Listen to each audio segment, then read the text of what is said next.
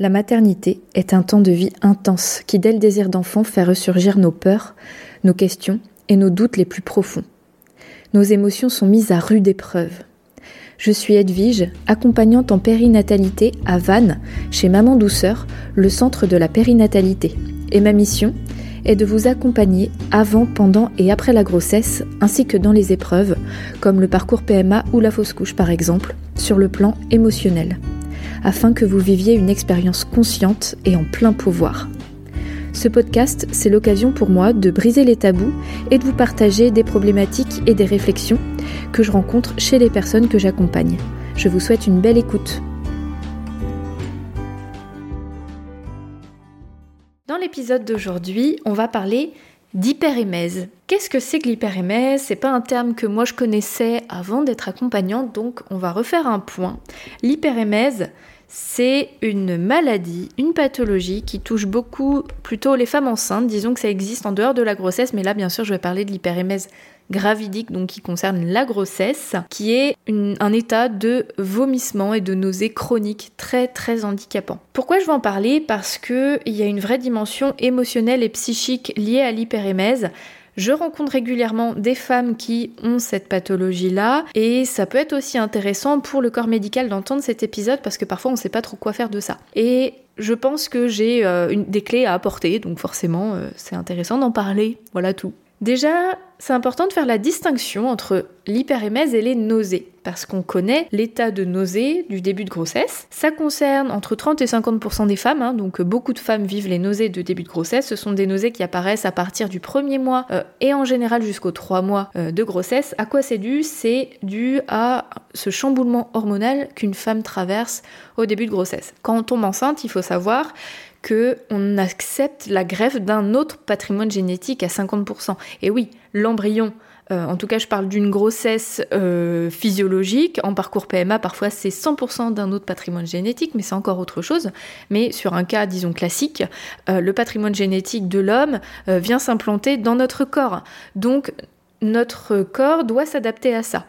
Et il y a un système très intelligent dans le corps humain de la femme qui fonctionne comme un anti-rejet. Et pour ça, le corps se met au ralenti. C'est comme un karcher, admettons, euh, pour euh, pas... Euh, c'est vraiment très grossier comme image, mais ça parle bien. si on baisse la pression, il y a moins de chances de tout éliminer, alors que si on garde un débit très fort, ça nettoie beaucoup plus fort. Donc là, en fait, c'est un peu le même principe, c'est-à-dire que pour accepter l'implantation de ces cellules qui ne font pas partie de, bah, de notre ADN, le corps sait c'est important de se mettre au ralenti.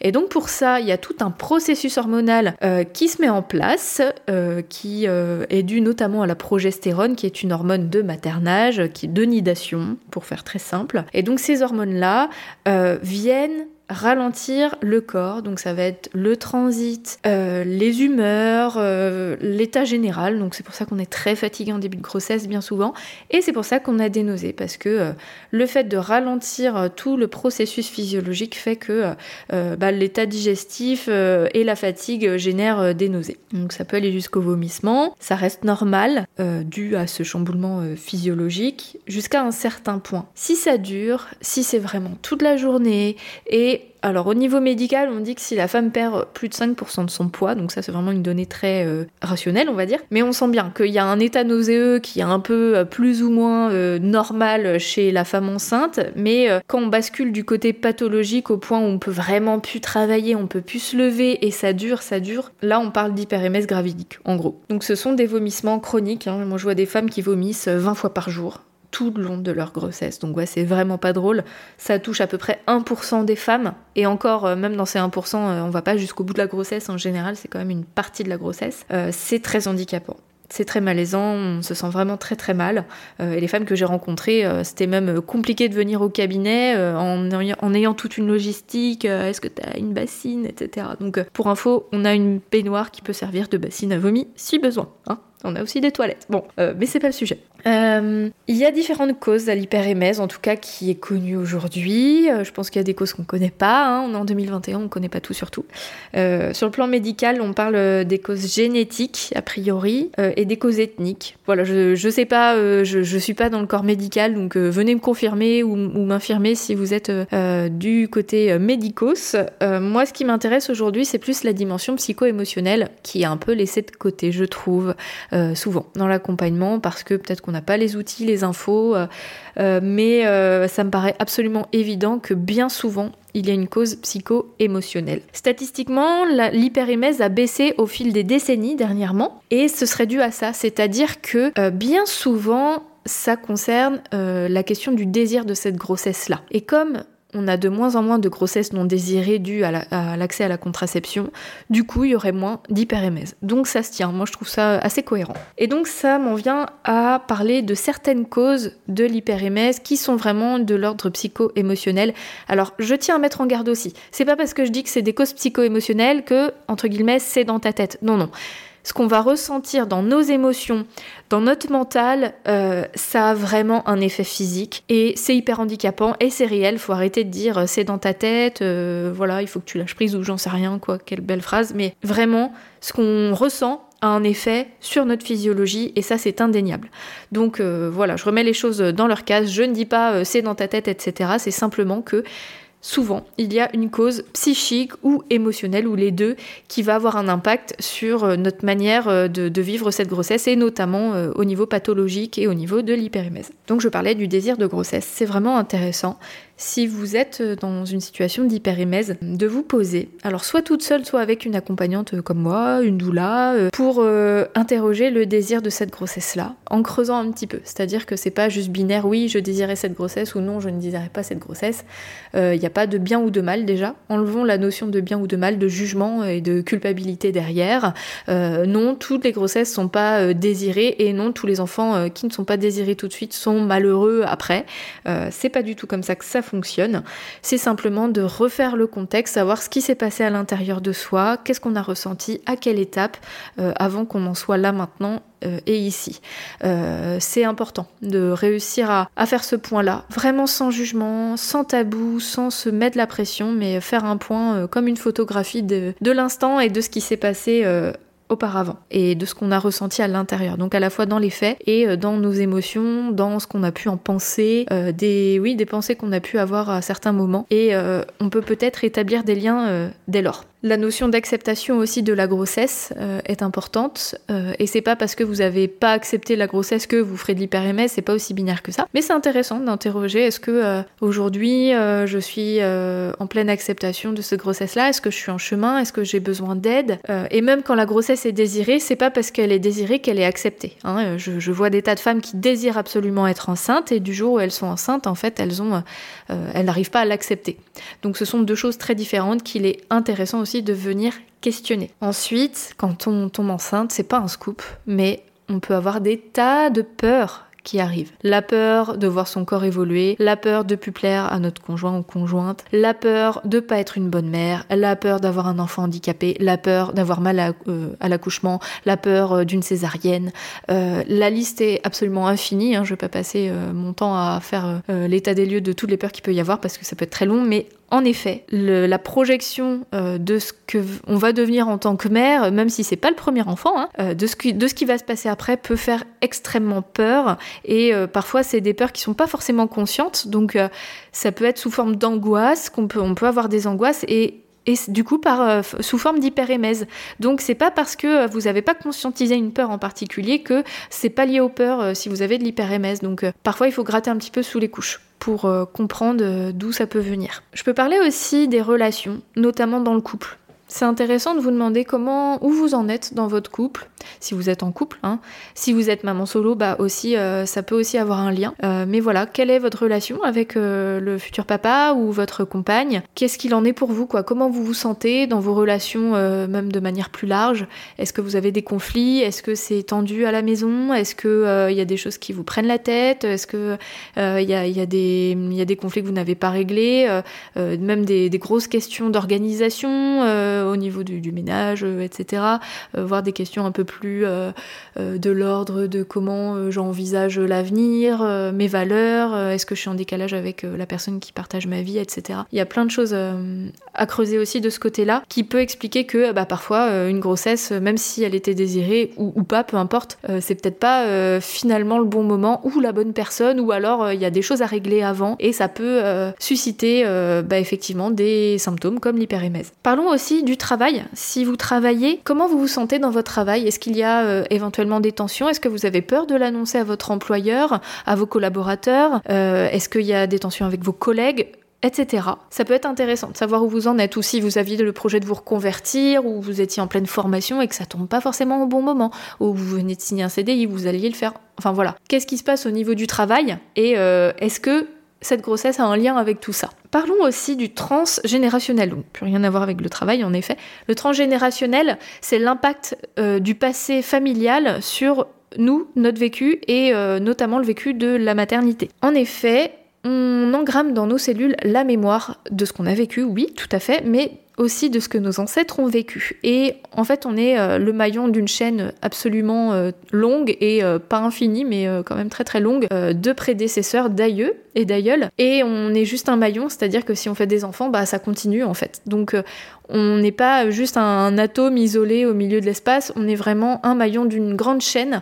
Et euh, parfois euh, sur les chaînes, parce que c'est pas qu'une chaîne, c'est plein de chaînes en fait, plein de croisements de chaînes, et eh bien ça tire à certains côtés, il y a des flottements de l'autre, et donc du coup ça crée des tensions intérieures dans nos cellules et dans notre psyché. Et parfois, ben ça va venir impacter comment on vit la maternité. Parfois ça crée de l'infécondité et euh, parfois, ben, ça crée euh, des grandes difficultés euh, dans l'accompagnement, enfin dans le, dans le vécu de la grossesse, pardon, voire de l'accouchement, voire du postpartum, etc. Donc ça peut être intéressant de vous demander qu'est-ce que c'est que d'être mère dans ma famille? Est-ce qu'il s'est passé des choses Qu'est-ce que c'est que d'être père aussi? Qu'est-ce que c'est que d'être parent? Est-ce qu'il y a eu euh, des événements euh, importants, des traumatismes? Ce qui est le cas dans à peu près toutes les familles, hein, on va pas se le cacher. Euh, que ce soit des violences physiques, verbales, psychologiques, sexuelles, etc. On, on, est quand même la troisième génération post-guerre à peu près.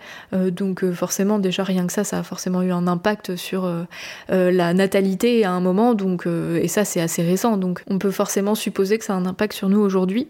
Euh, mais même à l'échelle un peu plus euh, un peu plus récente, on peut s'interroger, voilà, comme, quelle est ma relation avec ma mère, quelle mère elle a été, mon père pareil, euh, quelle était leur relation à eux deux, qu'est-ce que c'est que d'être parents dans notre famille, du côté de mes grands-parents, de mes tantes, mes cousins, cousines, etc.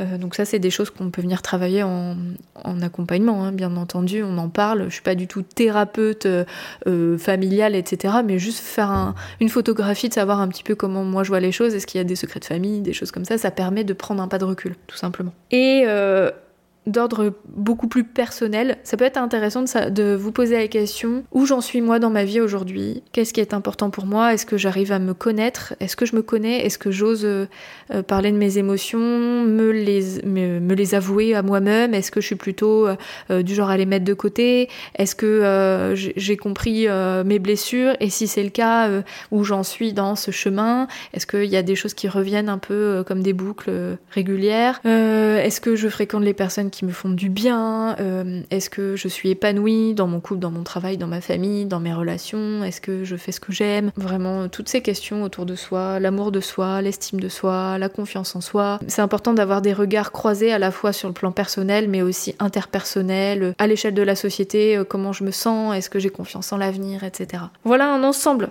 assez court, mais quand même assez complet de choses qu'on peut évoquer qui peuvent expliquer que ben c'est pas facile euh, d'accepter euh, la grossesse, même si on croit que si. Et parfois on sait que non, mais du coup on sait pas trop quoi faire de ça. Donc euh, comme solution que je peux vous apporter, si vous avez besoin d'être accompagné dans ce cheminement, parce que c'est loin d'être facile de faire ça toute seule, évidemment, parce qu'on n'a pas la prise de recul forcément nécessaire. Donc vous pouvez déjà amorcer toute seule, bien sûr. Hein. Si vous sentez que vous avez besoin d'être accompagné là-dedans, bah, je, peux vous y aider. si vous êtes dans, dans le Morbihan ou aux alentours, donc moi je travaille à Vannes. Si vous êtes plus loin, bah soit on peut faire une séance en visio et vous avez certainement aussi des personnes autour de vous, que ce soit des accompagnantes aussi en périnatalité, hein, qui seront euh, à même de venir explorer ces choses-là avec vous, comme un niveau 1, c'est-à-dire s'il y a vraiment besoin d'une thérapie derrière, bah, vous serez redirigé vers un ou une psychologue et ça peut être vraiment intéressant. Euh, et puis il y a aussi d'autres thérapies qui, existent euh, et pas seulement psychologiques. Vous avez des thérapies notamment comme la réflexologie que moi je pratique au cabinet donc là, c'est plus de la technique de soins que moi je pratique, mais il y a aussi vraiment des, thérapeutes s'il y a des, gros traumatismes ou des grosses choses à travailler. Euh, voilà, tout dépend de vos besoins finalement. Euh, la réflexologie, en fait, c'est une technique qui, qui vient relancer l'équilibre à la fois physiologique, énergétique, émotionnel, psychologique, grâce à des points de pression sous le pied. Donc c'est vraiment très très simple et ça fonctionne bien. donc c'est un bel accompagnement aussi par le corps, mais aussi dans tout cet aspect émotionnel. Vous avez euh, également le shiatsu, l'acupuncture, l'hypnose, si vous avez besoin euh, euh, de parler à des, choses, à des strates un peu plus inconscientes. Il y a plein d'autres choses qui existent, hein, mais là je vous en cite quelques-unes. voilà en gros ce que je peux vous dire aujourd'hui sur l'hyperémèse. Et je serais contente de terminer avec une citation que je dis très souvent, que ce soit à mes proches ou aux personnes que j'accompagne au cabinet. C'est tout ce qui ne s'exprime pas s'imprime. Et je trouve ça très parlant, c'est-à-dire que plus on va verbaliser, euh, oser dire les choses, trouver un espace sans jugement, un accueil sans tabou, en toute confidentialité, euh, où on sait qu'on vraiment on sera accueilli tel qu'on est et on peut se permettre de, bah, de se dire les choses, plus on va éviter l'effet cocotte minute et euh, développer des symptômes physiques euh, parce que le corps en fait il est là pour nous protéger, il n'est pas là pour nous embêter et quand il nous met un symptôme du style hyperémèse, c'est qu'il a quelque chose d'important à nous dire. Donc on peut supposer que ça peut être oui euh, une cause génétique ou autre, mais si on sent que cette hypothèse plutôt psycho-émotionnelle est intéressante pour soi, bah, si on s'offre cet espace de parole, en fait ça peut que faire du bien. Même si on n'a pas d'hyperémèse en fait dans tous les moments de la vie, si on a quelqu'un à qui se dire les choses sans être jugé, c'est vraiment intéressant pour euh, libérer un peu la soupape régulièrement et éviter cet effet cocotte minute. Et que ce soit l'hyperémèse ou plein d'autres euh, manifestations physiques en fait euh, c'est handicapant quand on arrive à ce point là et, du coup le boulot est plus gros. Donc euh, si on peut s'éviter ce genre de choses bah, c'est intéressant. Mais voilà même si vous êtes en situation d'hyperémèse n'hésitez pas du coup à explorer ces pistes là parce que je pense qu'elles pourront vous être d'une grande aide. Et je dis pas que c'est une solution miracle. Parfois bah ça marche pas hein. si l'hyperémèse elle a envie d'être là et que ça dure bah ça dure. Et à côté de ça c'est un important de se faire suivre aussi au niveau médical, bien entendu. Euh, c'est très complémentaire. La médicalisation avant tout en cas de pathologie. Tout ça, c'est vraiment euh, un lien. Il y a un lien entre tout ça, on n'est pas juste euh, des pièces détachées avec un estomac qui remonte. Non, on est vraiment un tout. On a un corps qui ressent des choses, on a des pensées qui génèrent des manifestations physiques, etc. Donc plus on va travailler dans cette globalité et, plus en fait ça va faire dégonfler la soupape et plus on aura de chances en fait que euh, les symptômes diminuent, plus on, aura, plus on aura verbalisé en fait euh, ce qui est important pour soi. J'espère que ça vous a euh, aidé, que ça vous a apporté des pistes. Si vous connaissez des femmes qui sont en situation d'hyperémèse gravidique, partagez-lui l'épisode. C'est important d'avoir des informations parce que je crois que même les sages-femmes, elles n'ont pas toujours des outils hein, forcément très exhaustifs, exhaustifs pardon, à apporter parce que ben, quand on travaille dans le médical, on est beaucoup sur le traitement, mais derrière, euh, on n'a pas forcément le temps d'explorer toutes ces pistes-là, donc c'est quand même complémentaire et intéressant. Je vous souhaite une belle journée et je vous dis à la semaine prochaine. Merci pour votre écoute et votre confiance. Si vous aimez mon podcast, vous pouvez m'aider à le rendre plus visible en me mettant une note et un avis sur votre appli de podcast. Vous pouvez aussi partager auprès de vos proches qui sont concernés. Et si vous souhaitez vous aussi être accompagné sur votre chemin du désir d'enfant et de la maternité, mes séances se font au cabinet à Vannes ou à distance par visio. Envoyez-moi un message privé sur Insta ou un mail à edvige.intempournaître.fr. À bientôt!